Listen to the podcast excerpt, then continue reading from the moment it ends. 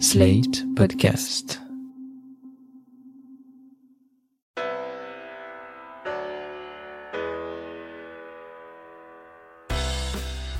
Bonjour et bienvenue dans Le Monde Devant Soi, le podcast d'actu international de Slate.fr. Je suis Christophe Caron et je suis en compagnie de Jean-Marie Colombani, directeur de la publication de Slate, et d'Alain Frachon, éditorialiste au Monde et spécialiste des questions internationales. Bonjour messieurs. Bonjour Christophe. Bonjour Christophe. Alors messieurs, pour ce dernier épisode de 2020, on va revenir sur les personnages marquants euh, de l'actualité internationale, ceux qui nous ont fait beaucoup parler dans le monde devant soi et ailleurs. Et franchement, euh, on a dressé la liste hein, entre hier et aujourd'hui, et quand on voit les noms sur la liste, on a quand même l'impression d'être face à une bande de super vilains dans une production Marvel, euh, même si tout n'est pas aussi éclivé. Nous allons donc revenir sur l'année de Xi Jinping, de Vladimir Poutine, un peu d'Erdogan, de Donald Trump et d'un acteur non humain, mais qui aurait pu être The Person of the Year en une deux time, c'est le Covid-19. Alors, je vous propose de commencer par celui qu'on est sûr de beaucoup moins voir en 2021, c'est-à-dire le président américain Donald Trump. Encore que, Alain, euh, est-ce qu'on est sûr qu'on va moins le voir une fois qu'il aura quitté la Maison Blanche? On, parle quand même euh, d'une volonté de rester dans le jeu politique malgré sa disparition euh, de la présidence. Il y a deux grandes théories euh, à ce sujet.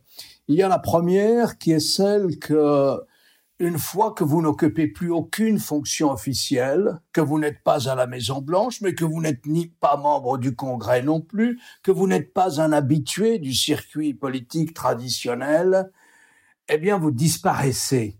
Vous disparaissez, vous êtes condamné à jouer au golf entre deux ou trois émissions de télé-réalité ou entre un certain nombre de procès qui vous attendent. Pour certains, c'est le sort qui attend Trump. Il ne croit pas à la survie de Trump en tant que personnage politique. Cela supposerait qu'il ait une organisation, il n'en a pas. D'une certaine manière, le Parti républicain est peut-être libéré de Trump, une fois que Trump n'est plus à la Maison-Blanche, n'a plus de pouvoir, plus de pouvoir de nomination, plus de pouvoir d'intervenir quand il veut dans les médias, etc.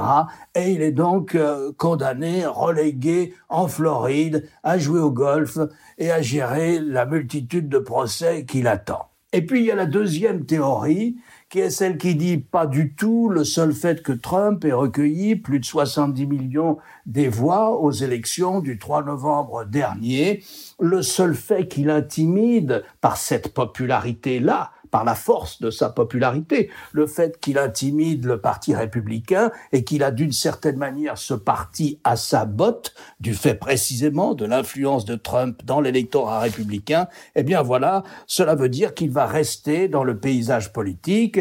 On ne sait pas ce qu'il prépare pour le 20 janvier, mais peut-être une sorte de conférence virtuelle avec euh, les gens qui le suivent, voire même une sorte de grand meeting politique dans lequel il annoncerait euh, la, la, sa prochaine candidature aux élections présidentielles. Écoutez, moi, je ne sais pas. Si vous me demandez mon avis, j'ai tout de même une préférence. Je crois assez dans la première théorie. Trump sans la Maison Blanche, sans Fox News, eh bien, je ne sais pas si Trump a la discipline sans organisation propre, je ne sais pas s'il a la discipline suffisante pour tenir quatre ans et exister encore politiquement, personnellement, sa personnalité à lui, euh, pour la prochaine élection présidentielle. On parlait d'une présence médiatique, il est quand même euh, riche, il pourrait très bien, on parlait à un moment donné d'un média qu'il aurait pu lancer en compagnie de quelques soutiens, de quelques fidèles et de quelques, de quelques financiers. Est-ce qu'en existant médiatiquement, il peut pas se maintenir? C'est trop long, quatre ans, vous pensez? Écoutez, surtout, je pense que sa situation financière, euh, c'est comme tout avec Trump, hein, comme tout. Euh, sa situation financière, personne n'en connaît vraiment la réalité. On sait une chose, l'organisation Trump, le groupe Trump, celui qui vend sa licence euh, dans le monde entier, doit à peu près un demi-milliard de dollars. Il faut qu'il trouve un demi-milliard de dollars pour éviter la faillite dans les deux ans qui viennent. Alors vous me direz, mais Trump, pour euh, dans ces dernières semaines, a récolté, euh, euh, a récolté quelques 450 millions de dollars dont il n'est pas à court d'argent. Il a récolté 450 millions de dollars pour organiser cette espèce de campagne judiciaire, de coup d'État judiciaire qu'il a tenté pour euh, changer le profil des élections. Vous savez, le nombre de procès, il a intenté à peu près 50 actions, il en a perdu 49, mais enfin, il a fallu qu'il paye une équipe d'avocats et, et, cela lui a, coûté de l'argent. Il a, récolté une somme absolument faramineuse, hein, près d'un demi-milliard de dollars. Simplement, ce n'est pas fongible. Il ne peut s'en servir. Cette somme va dans ce qu'on appelle un, un Political Action Committee, un PAC. C'est quelque chose, c'est de l'argent qui ne sert qu'à ça, qu'à assurer sa défense dans les procès qu'il intente ou dans ceux qui peuvent lui être intentés. Point final. C'est pas de l'argent qui peut consacrer à créer une chaîne de télévision. Alors honnêtement, je ne sais pas s'il a les moyens de créer une, scène, une, chaîne de télévision à côté de Fox News pour relayer sa parole politique pendant quatre ans. Jean-Marie, dans quel état, euh, dans quel état Trump et 2020 laissent les États-Unis? D'abord, juste un mot sur ce, ce qui vient d'être dit. Le, le point de, de, retournement, si j'ose dire, c'est la une de Slate euh, aujourd'hui, c'est le changement de cap de la presse qui jusqu'à présent euh, le soutenait, notamment la presse de l'empire Murdoch, qui jusqu'à présent le soutenait et qui aujourd'hui s'insurge contre ce qu'ils que le New York Post appelle l'insanité. Et donc, euh, alors que Trump avait probablement spéculé sur un, fort soutien de ce côté-là, et l'autre élément, c'est le fait qu'il ait voulu bloquer le plan de secours de l'économie américaine, plan d'urgence qui, avait été négocié, y compris par son propre ministre des Finances, de 900 millions de dollars, euh, qui, euh, de 900 milliards, pardon, oui, qui est destiné à permettre à l'économie américaine de continuer de respirer malgré les ravages du virus, il a dû finalement céder et il a dû lever son propre veto. Et il vient d'enregistrer aussi une autre contrariété forte par les élus républicains eux-mêmes qui ont finalement décidé d'avaliser le budget de la défense alors que Trump euh, mettait son veto à cela. Donc ça ne montre pas qu'il puisse repartir sur de bonnes bases pour les quatre ans qui viennent. L'argument qui était avancé dans, cette, euh, euh, à l'appui de ce scénario, c'est le fait qu'il aurait dans quatre ans 78 ans, c'est-à-dire l'âge auquel Joe Biden vient d'être élu. Mais je pense que ça ne suffira pas, et je pense qu'en plus il va y avoir une telle kyrielle de procès, de, de révélations, notamment sur les liens avec la Russie, qui font qu'il sera probablement euh, nécessaire pour les républicains de s'en débarrasser euh, assez vite. Moi, c'est plutôt à cela que je crois, mais enfin, rien n'est jamais sûr avec euh, Donald Trump. Comment laisse-t-il les États-Unis? Les États-Unis, le problème, c'est qu'il a été totalement court-circuité par le virus. Jusqu'à présent, il pouvait se prévaloir d'une économie qui était florissante, qui avait d'ailleurs été fortement et très bien relancée par Barack Obama, florissante et avec de forts soutiens pour une raison simple, c'est qu'il avait massivement baissé les impôts, notamment les impôts des plus riches. Et donc ça lui assurait le soutien d'une bonne partie de, l'électorat traditionnel des républicains, et ça avait soudé autour de lui. Avait, il invoquait cette baisse d'impôts pour euh, montrer que l'économie devait tout à cette baisse d'impôts précisément. Or, le virus est venu contrarier tout cela. Le virus a fait basculer l'économie américaine dans une récession qui est euh, historique et a comme partout ailleurs d'ailleurs, recréer chômage et pauvreté en même temps qu'un nombre euh, hallucinant de décès et de morts et de malades. Et donc je pense que c'est ça qu'il a. du coup, le bilan de Donald Trump sera totalement obscurci, effacé par euh, l'impact du virus. Et quant au bilan extérieur de Trump, je pense que il a réussi là où tous les dirigeants de l'Union soviétique avaient échoué. C'est-à-dire, il a réussi à faire, que les États-Unis cessent d'être un point d'attraction, cessent d'être le pays absolu de la liberté, cessent d'être le refuge, cessent d'être la réassurance pour toute une série de, pays et de, gens et de personnes. Euh, et donc, je pense que de ce point de vue-là, Joe Biden aura, aura du pain sur la planche, si j'ose dire, parce que le courant à remonter va être euh, assez énorme.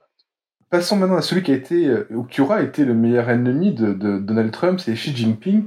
Euh, la Chine a été au centre des attentions en 2020, puisque c'est à Wuhan euh, qu'est établi le départ de l'épidémie de Covid-19 comment, Alain, la, Chine sort-elle de cette année euh, compliquée, une année euh, où elle a été euh, montrée du doigt justement pour, pour son implication dans, dans l'épidémie, où elle a tenté une diplomatie d'abord du masque et puis après du vaccin, actuellement du vaccin? quel est le bilan de 2020 pour la Chine? Et comme souvent avec la Chine, avec les affaires chinoises, il faut accepter de vivre dans l'ambiguïté et la contradiction. Parce que si vous prenez la situation euh, aujourd'hui, Christophe, vous pouvez dire que euh, la Chine, Xi Jinping, sort vainqueur de l'épreuve du Covid. C'est-à-dire qu'ils ont maîtrisé euh, l'épidémie chez eux, qui est devenue une pandémie, ils l'ont maîtrisée, semble-t-il, avec les moyens qui sont les leurs, c'est-à-dire une capacité d'imposer des situations à, à, la population que n'ont pas les démocraties. Donc il y a ça. Euh, et accompagnant cette euh, performance, cette euh, réussite sur le plan de la politique sanitaire, il y a le fait que, à nouveau, comme au sortir de la crise économique et financière de 2008, eh bien, à nouveau, la Chine est en croissance, sans doute 3 à 4% peut-être 8 l'an prochain. Donc, à nouveau, la Chine, la machine économique chinoise avec beaucoup de problèmes, bien sûr, beaucoup de chômage, notamment, euh, euh, beaucoup de choses qui se passent sur le plan économique en Chine, une défiance notamment à l'adresse des grands industriels chinoises, eh bien malgré tout, la Chine est une sorte de locomotive, elle repart la première. Et tout cela, bien entendu, assure, installe plus que jamais le poids stratégique de la Chine sur la scène internationale. Vous pouvez dire ça, c'est juste. Mais vous pouvez dire aussi qu'à l'occasion du Covid, la Chine est là encore, plus que jamais, à montrer euh, le visage sombre de ce régime. La Chine traque sans pitié tous les citoyens, les chroniqueurs citoyens, les journalistes amateurs qui ont raconté ce qui s'est passé pendant le confinement de la ville de Wuhan. La ville de Wuhan, c'est une ville de 12 à 15 millions d'habitants. C'est une très grande métropole et elle a été euh, totalement isolée du reste de la Chine, trop tard d'ailleurs, mais isolée du reste de la Chine pour arriver à vaincre le, le Covid. Eh bien, le, régime chinois en ce moment traque sans pitié, arrête, fait disparaître, réduit au silence tous les gens qui veulent raconter ce qui s'est passé avant et pendant le confinement. D'autre part, la Chine a mis plus d'un an avant d'accepter qu'une mission de l'Organisation mondiale de la santé, composée de dix grands experts internationaux, puisse venir, ça doit se faire dans les semaines qui viennent, puisse venir à Wuhan pour essayer de comprendre exactement ce qui s'est passé et ce qui a été ce qu'ont été, quels ont été les facteurs déclenchants euh, du Covid. Parallèlement, 2020 a brossé le portrait d'un pays qui opprime de manière invraisemblable la minorité musulmane du, Xinjiang, les Ouïghours, mais aussi les citoyens chinois d'origine euh, kazakh. Elle a montré aussi la brutalité avec laquelle elle avait cassé le, les démocrates de Hong Kong. Elle a montré aussi une manière d'expansionnisme aux frontières. On l'a vu dans l'Himalaya, comme on le voit en mer de Chine du Sud. Donc, euh, voilà, euh, la Chine s'impose, la Chine nous impose un problème politique, à nous, démocratie libérale, un problème politique et économique, stratégique, si vous voulez, sans précédent. La Chine est à la fois notre partenaire économique de tous les jours et notre adversaire résolu sur le plan idéologique.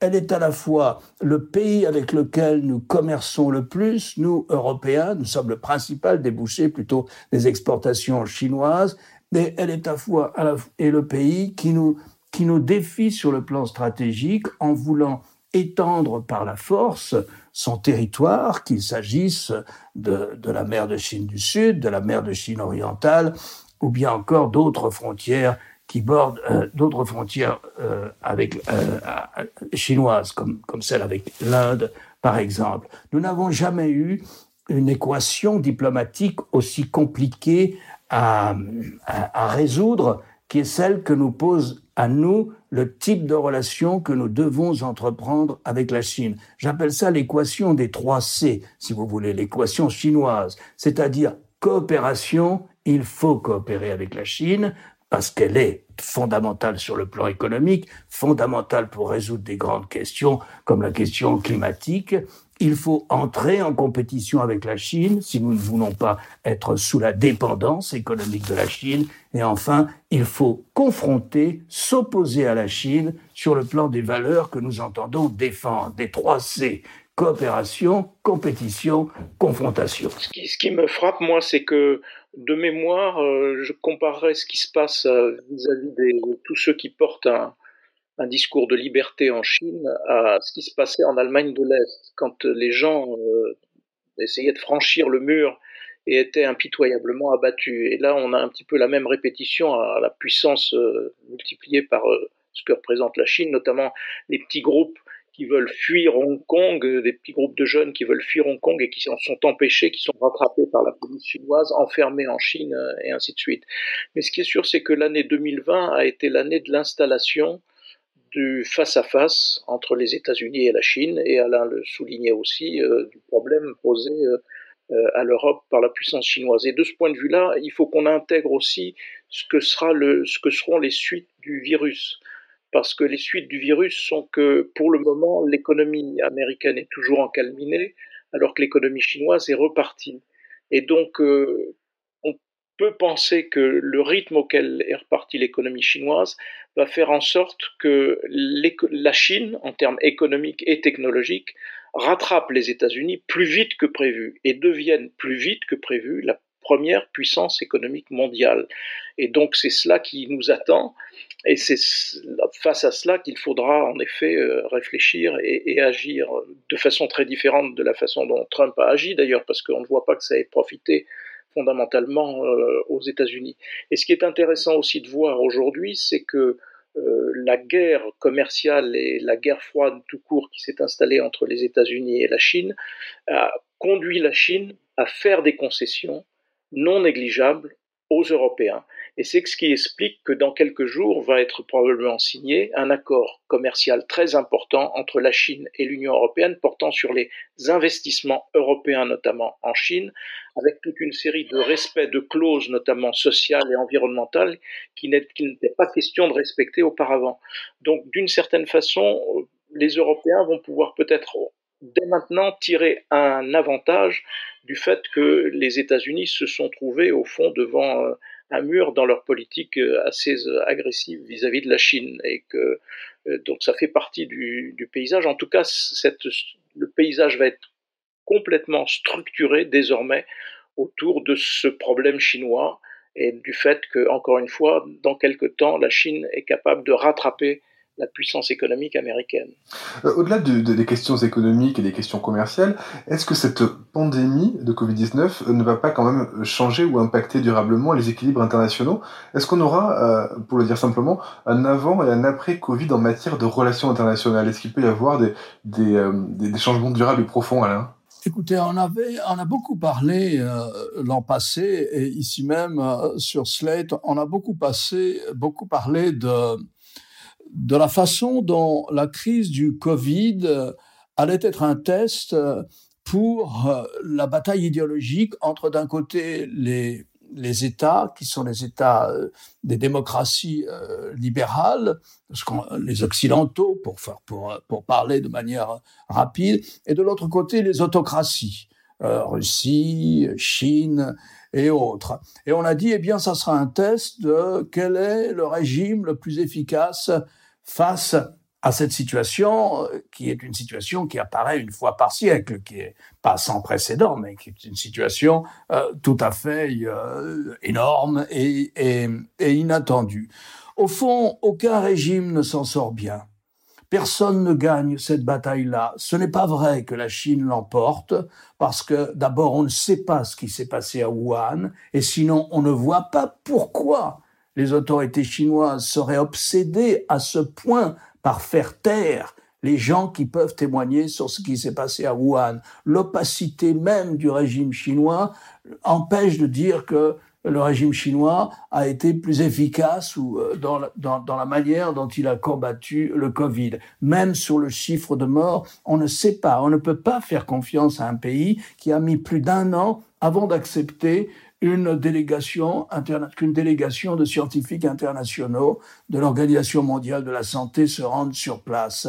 Mais on attendait les États-Unis, immense puissance scientifique, immense puissance scientifique, la puissance scientifique par excellence face au Covid. Eh bien, on a vu que non seulement le, ce n'était pas seulement la, l'incapacité ou l'incompétence de Trump ou le fait que Trump, qui ne croit pas dans la science, s'est refusé à prendre au sérieux cette épidémie qui a fait que les États-Unis ne s'en sont pas très bien sortis, mais c'est aussi que le système sanitaire américain, le système de santé américain répondait plutôt mal aux exigences de la lutte contre un pareil fléau. Alors il y avait l'Europe, euh, l'Europe. Eh bien l'Europe non plus, parce que lorsqu'on additionne les résultats sur le strict plan sanitaire, l'Europe, des pays comme euh, la France, l'Italie ou l'Espagne, se classe à peine mieux que les États-Unis, si l'on prend comme paramètre le nombre de morts par million d'habitants.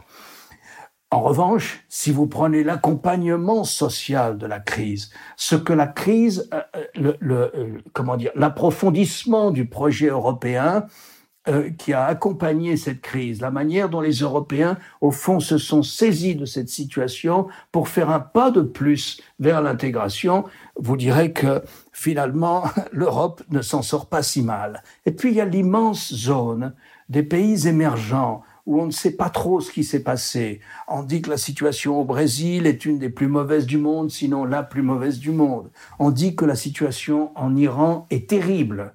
On dit que la situation dans certains pays du Moyen-Orient, en Syrie ou au Liban, là où il y a des gens qui vivent dans des camps les uns contre les autres, n'est pas bonne. On a le sentiment que l'Afrique, pour des raisons qui nous échappent encore, s'en est plutôt mieux sortie, semble-t-il, pour autant que l'information euh, puisse être analysée, euh, que, l'information soit relativement fiable.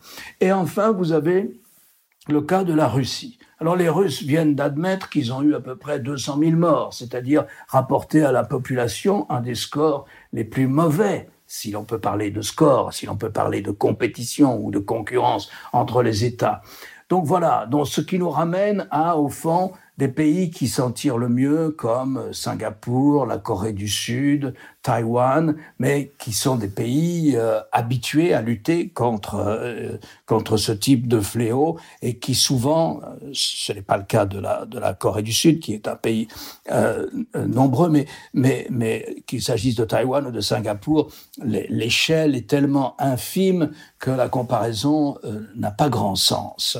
Donc voilà, je dirais que la scène internationale, elle ressort de la crise du Covid avec une exacerbation des conflits en cours plutôt que de nouvelles lignes de fracture. Surtout, la, crise n'est pas finie. Euh, on est là aujourd'hui euh, dans une attente assez sinistre euh, d'une éventuelle troisième vague qui s'est déjà produite ailleurs.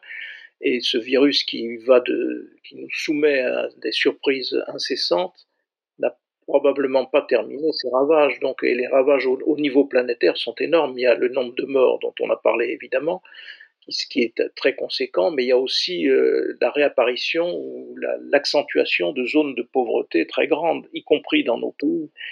Euh, jusqu'à présent, je crois qu'on chiffre à peu près à 150 millions de les, nouveaux pauvres induits par la crise sanitaire mondiale qu'a provoqué le virus.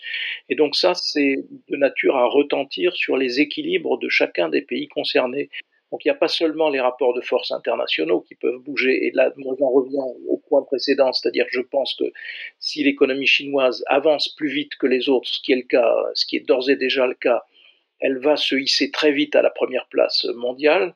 Mais il y a aussi les conséquences internes, intérieures, euh, parce que la pauvreté, la crise sociale qui est, qui est là, va peut-être provoquer des mouvements qui seront des, mouvements difficiles à contrôler. Donc euh, là encore, la crise n'est pas finie et nous n'en sommes peut-être, nous sommes peut-être même pas au milieu du guet. Si, je peux, Christophe, euh, ajouter quelques chiffres, puisque c'est euh, puisque c'est une sorte de bilan de l'année que nous essayons de faire. On estime que, en général, on estime que le Covid a touché quelques 500 millions de personnes. qui pour la plupart n'ont jamais été testés. On estime que le Covid a déjà causé près de 2 millions de morts. Enfin, on estime que la crise du Covid est responsable d'une contraction de la richesse mondiale sans précédent depuis 1945, depuis la fin du deuxième conflit mondial, une contraction de l'ordre de 7% de la richesse mondiale. Voilà les chiffres, voilà des chiffres qui donnent l'ampleur du défi que représente, qu'a représenté et que représente encore la crise du Covid-19. Donc on imagine bien qu'il y aura un avant et un après euh, cette crise du Covid. Euh, il y en a en tout cas qui a pas trop changé de comportement, euh, crise ou pas, c'est Erdogan. Erdogan qui a été très actif dans sa prise de puissance au niveau régional, en s'attaquant à la France, en s'attaquant à l'Europe, en participant de loin au conflit au Karabakh. Est-ce que ça a été une année fructueuse pour Erdogan cette année 2020 Écoutez, fructueuse, je ne sais pas. Tout donne le sentiment que Erdogan, de plus en plus contesté à l'intérieur de son pays, parce que même l'alliance qu'il a conclue avec, avec un parti ultranationaliste et qui lui donne sa majorité au Parlement, eh bien même cette alliance ne recueillerait pas la majorité s'il y avait des élections prochainement. Donc il ne serait pas du tout sûr d'être réélu et encore moins d'avoir une majorité pour gouverner. D'autre part, l'économie turque traverse une crise euh, pour, le coup sans précédent depuis 20 ou 30 ans. Donc une crise terrible avec euh, une expansion de la pauvreté comme on ne l'avait rarement vu en Turquie depuis un quart de siècle. Donc voilà la situation intérieure sur le plan politique et sur le plan économique. Et on a le sentiment que Erdogan compense ça en fouettant un nationalisme turc par des aventures à l'étranger. Aventures militaires massives en Libye, du côté du gouvernement légal de la Libye d'ailleurs, rien d'illégal là-dedans. Le gouvernement légal de la Libye demande l'aide de la Turquie contre la rébellion qui veut, euh, qui veut renverser ce gouvernement. Et donc vous avez eu une intervention turque, et elle est toujours là, une intervention turque massive en Libye. Vous avez une intervention turque aussi qui a été fondamentale dans le Caucase et euh, une intervention turque où là, les Turcs, l'armée turque, des, supplétifs de l'armée turque sont venus appuyer l'offensive de l'Azerbaïdjan contre euh, contre l'Arménie. Et vous avez enfin une autre aventure turque, celle-ci qui consiste à procéder à des forages, l'exploitation de gaz et de pétrole dans la mer Égée, dans une zone contestée puisque la Grèce et les cartes issues des traités de 1920 euh, donnent cet avantage à la Grèce puisque la Grèce considère que ces forages ont lieu dans sa zone économique, sa zone économique maritime euh, privilégié.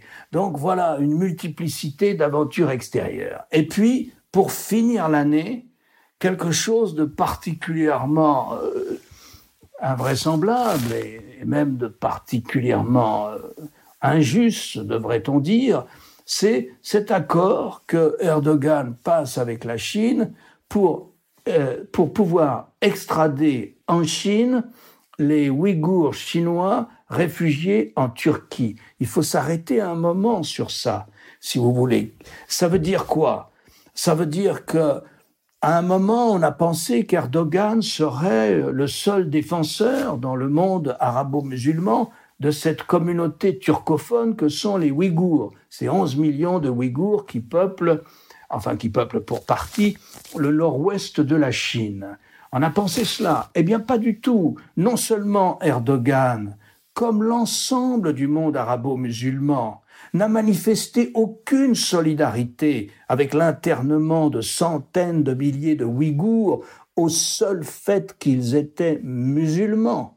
Parce que c'est uniquement pour ça qu'on les interne, parce qu'ils sont musulmans, eh bien, tout cela n'a provoqué aucune solidarité, ni de la part du monde arabe, et encore moins de la part de la Turquie, encore moins de la part de la Turquie qui vient signer ce traité. Ce traité manifeste une manière de désespoir aussi de l'affaire d'Erdogan. Il a plus que jamais besoin d'investissements chinois. Il a plus jamais besoin que les Chinois achètent les bons du trésor turc pour éviter la faillite à son pays. Et donc il se place dans la dépendance de la Chine sur le plan économique. Et la Chine demande naturellement la monnaie de sa pièce en lui, réclamant un certain nombre de Ouïghours qui passent pour être, de soi-disant, des militants islamiques ou séparatistes, euh, euh, ou séparatistes ouïghours. Voilà comment Erdogan a passé l'année. J'ajouterai simplement pour compléter ce tableau euh, très, très effrayant que vient de brosser Alain, deux urgences. La première, c'est concerne l'OTAN, l'OTAN qui, qui abrite aussi, euh, comme un de ses membres, la Turquie, alors que la Turquie joue un jeu ultranationaliste qui est, à mon avis, assez plus compatible avec la participation à une alliance que l'OTAN. Donc on verra ce que donnera euh, la doctrine Biden euh, dans ce domaine, qui sera probablement plus intrusive que celle de Trump. Trump avait de l'admiration pour tous les autoritaires, tous les donc il, il s'entendait bien avec avec Erdogan au chapitre de, l'autorité précisément. Et la deuxième urgence, elle nous concerne plus directement, car euh, il y a des discussions en ce moment au sein du Conseil euh, du culte musulman, il y, a toute une tentative lancée par Emmanuel Macron pour euh, organiser l'islam de France et pour notamment instaurer un, un conseil euh, national des imams. Or, toutes ces tentatives, pour le moment, se heurtent à, euh, un travail de sape, pour euh, le dire comme cela se produit, de la part d'organisations musulmanes d'obédience turque. Et donc, tout ce qui est d'obédience turque dans l'islam de France est en train d'essayer de paralyser les tentatives qui existent d'organisation de cet islam de France. Et donc ça nous pose à nous aussi un problème assez immédiat et assez urgent. Merci euh, Alain, merci Jean-Marie pour euh, ce tour d'horizon de l'année 2020, euh, ce tour du monde à travers l'année 2020. on se retrouve en 2021 pour un nouvel épisode du Monde devant soi et d'ici là, pour tous ceux qui passeront le, réveillon assigné à résidence à cause du, du, confinement, on ne peut que vous conseiller de réécouter l'intégralité de nos épisodes. Je pense qu'il y a de quoi tenir largement jusqu'en 2021. Merci à vous deux, on se retrouve la semaine prochaine pour un nouvel épisode du Monde devant soi. Merci Christophe. Merci Christophe et bon réveillon. Et bonne année. Vous venez d'écouter Le Monde devant soi, un podcast slate.fr à retrouver tous les samedis matins sur slate.fr ou sur votre application de podcast préférée. Si vous avez aimé, n'hésitez pas à vous y abonner et à nous mettre 5 étoiles.